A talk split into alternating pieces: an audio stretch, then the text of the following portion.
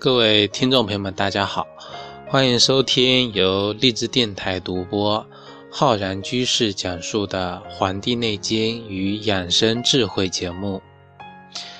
前几天啊，刚刚过完这个春节呢，那么我在这个微信公众号里面呢，连续的几天跟大家发送关于啊假期过后一些调整的养生方法。那么很多的这个听众朋友呢，在后台给我留言说，可以详细的讲一讲关于一些具体的，那么假期过后的一些啊养生的方法，帮助恢复这个工作时候的那种状态。可能我们很多听众朋友啊，啊经历了这个一些比较长的假期，特别呢像这个。春节的黄金周，以及包括这个国庆的黄金周，这些大的假期之后呢，都容易出现啊很多这个这个情况。我们综合的这个现代的称呼叫节后综合征啊，有这么一个说法。那么我们知道啊，过了这个大年之后呢，我们很多人都要开始上班啊，步入到正常的这个生活轨迹。那么，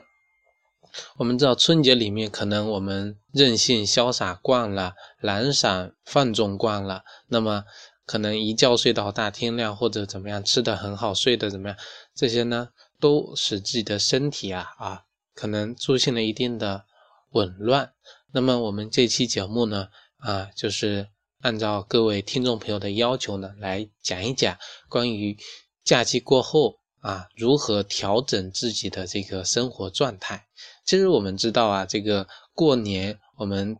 一般都认为啊，过了元宵节之后才算把一个年给过完了。那么可能在这一段时间呢，我们就要逐步的去呃调整自身的这个身体的状态。可能有的人啊，在过节的这个前后几天应酬特别多啊，那么。两三天里呢，就感觉到非常的厌倦，提不起精神啊。到了上班之后呢，工作效率非常低，甚至呢出现一些像这个恶心啊、这个啊眩晕啊，还有出现一些肠道的啊啊不良啊、神经性的厌食啊、焦虑啊，而且还有一些这个神经的衰弱这些情况，那么。这个呢，我们就称之为刚才所说的这个节后综合征。其实像这个节后综合征啊，以前很少有的，因为，呃，可能是现代人这个生活状态好起来之后呢，才会出现这一类的疾病，包括这个肥胖这些疾病啊，还有包括这个节后的这个综合征这些疾病呢，我们统称为啊，在我们中医里面把它认为是一种富贵病啊，就是说，啊。只有能够大吃大喝的，能够享受得了这些啊生活待遇的呢，才会患上这种情况。那么我们知道，这个长假可能就会让我们忘记自身的很多这个约束，所以呢，会出现很多的这种情况。其实有两个最大的啊罪魁祸首，一个就是熬夜，还有一个呢就是暴饮暴食。啊，因为亲朋好友聚在一起啊，不是吃就是玩。那么吃了呢，就会导致啊这个消化的之类的问题出现；玩呢，就可能会忘记了时间，那么就会熬夜在那里这个通宵达旦的啊打打牌呀之类的娱乐活动。那么像这种情况出现之后呢，有这个便秘啊、这个痤疮啊、油脂分泌过多的这种情况呢，就容易出现。那么腹泻呢就更为常见了，因为呢这个暴饮暴食直接就影响到了这个人的这个脾胃的这个健康，所以啊简单来说就是说放假日子过太好，那么整天呢胡吃海喝放纵惯了呢。又又要想回到这个朝九晚五的这个日子来呢，要寻求这种柴米油盐酱醋茶的这个平寻常的生活中呢，那就需要一定的调理。这个调理啊，不仅是一个身体的这个过程，而且要一个心理的这个调整的这个过程。所以呢，我们这个假期节后的调整啊，要分这么几步来。首先啊，我跟大家讲，第一个就是说要及时的清理这个肠胃啊。春节期间走亲访友啊，吃不完的这个流水席，喝不完的这个啊酒水饮料等等，那么上顿还没消，下顿又是吃的撑，我们这个脾胃呢，可能就会处于一种啊超负荷的状态。所以过完这个假期之后啊，这个。可能这个流水席这些酒席少了呢，第一个要做的就是开始清理自己的这个肠胃，让我们这个啊鞠躬尽瘁、不堪重负的消化系统呢，能够好好的休息一下。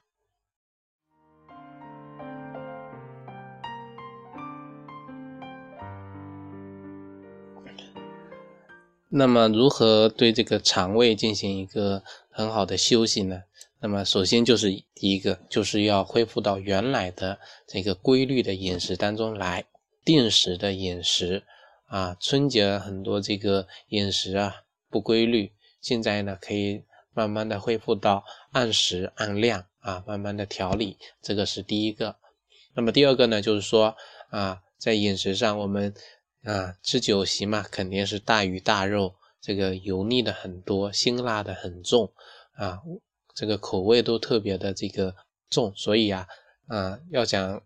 清理这个肠胃啊，就要少吃油腻，多吃一些清淡的啊，可以多吃一些新鲜的这个蔬菜水果，煮一点稀饭啊，面条汤啊，疙瘩汤作为一个主食，甚至呢可以试一试啊，吃几天这个素食啊，喝一些这个多喝白开水。啊，这个呢不仅可以加速我们身体这个新陈代谢，帮助脾胃啊恢复正常的这个呃运化，还能够呢降低啊由于这个饮食啊太过油腻而产生的一些实火啊胃火，比如说出现的牙痛啊、口干啊、口腔溃疡啊、眼红啊、急躁易怒这些情况。那么第三个呢，就是说呃。脾胃啊受损嘛，适当的吃一些能够进胃啊消食的这个食物啊，比如说山楂片，而且呢可以吃一些白萝卜，清除这个肠胃，能够化我们的这个痰湿啊痰湿。那么我们知道这个鱼生火，肉生痰啊，对吧？上火呀，这个湿气呀，啊有这个痰啊。都是这些情况造成，可以煮一些白萝卜汤啊喝啊，可以起到这个化湿痰的这个作用。这个呢是关于饮食方面啊，按这么三个小步骤来走。那么第二个呢，就是说在睡眠上要有一个就是早睡早起。那么节日期间可能这个亲友的聚会呀、游戏呀、牌局啊，免不了要熬夜。那么第二天呢，又要睡到啊日上三竿。那么这个睡眠是一个人啊精神、精力和体力从一个疲惫恢复到一个正常的这个休息的方式啊，是最佳的休息方式。如果一个人的睡眠质量不好，那么就会导致精神萎靡啊、头昏眼花啊，或者说是头脑昏沉。啊，严重了呢，就会头昏眼花。那么还有像这个出现焦虑啊、抑郁啊、啊这些等等的这个情况。那么如何调整这个睡眠的这个作息呢？首先第一个就是说恢复子午觉。简单的说就是说，子睡跟午睡啊这两个要把它给用起来。子睡呢是大睡，从晚上的这个二十三点到这个一点钟。啊，一定要深度的睡眠。午睡呢，就是十一点到十呃下午的一点啊，进行一个适当的这个小憩。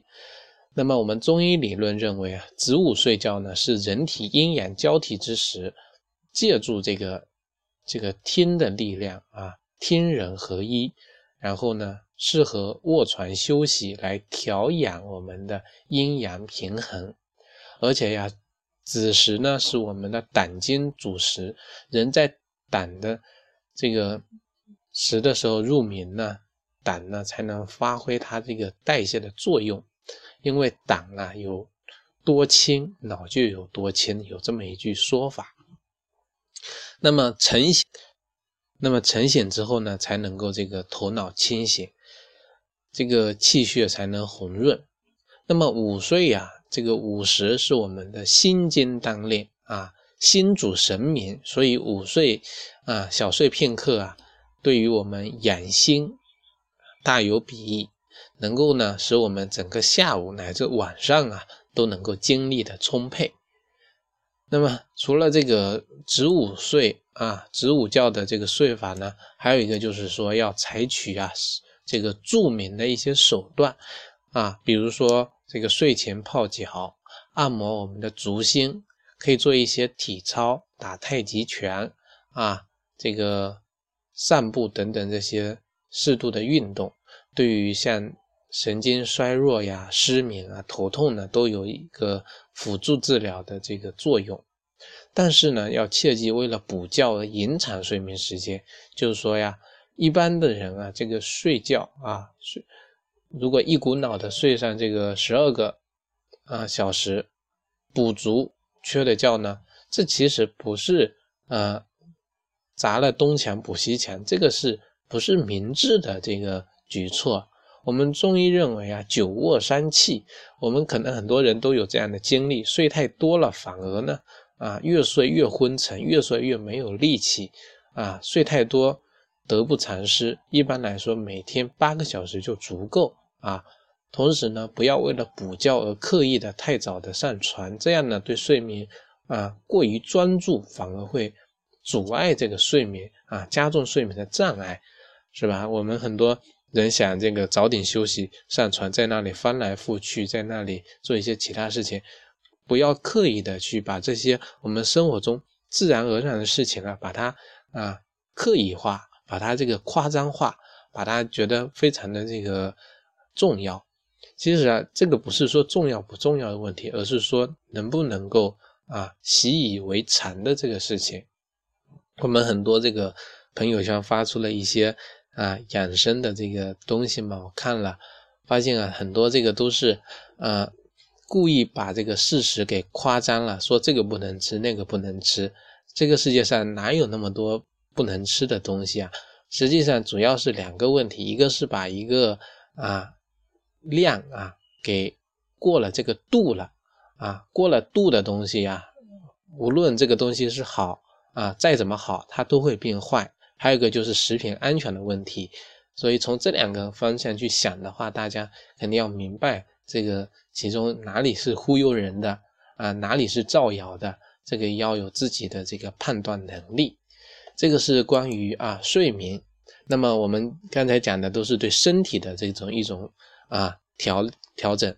那么心理的调整啊啊心理状态呢要调整，就是说要放松自己的这个。啊，这个心情啊，那么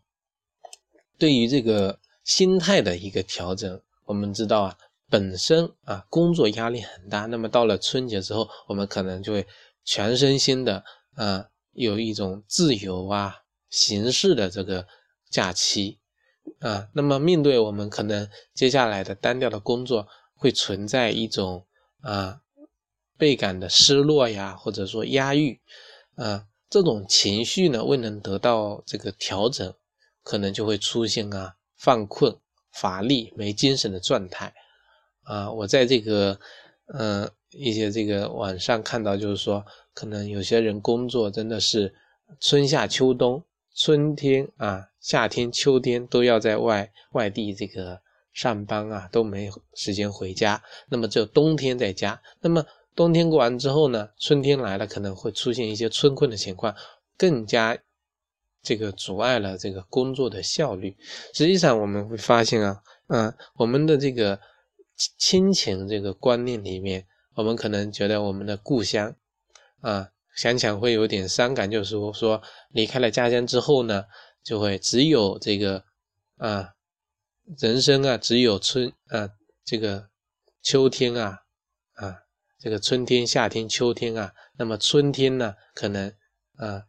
要去工作了；夏天呢，在那里待在这个空调房间里面上班了；秋天呢，啊，也要这个埋头苦干，只有这个冬天才能在家待一阵子。那么这个心里呢，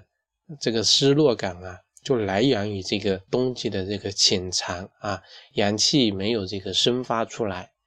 很多人认为这个，这是一种正常的、难免的这种情绪啊。这种情绪就像我们这个平时可能买一瓶饮料有这个抽奖啊，喝饮料没抽到再来一瓶这样的，都有这样的失落啊，不用刻意的去啊。抗拒，不用刻意的去这个排斥它，那么也不要太当回事。其实啊，这个就是说要调整好自己的生活内容和作息的安排，对吧？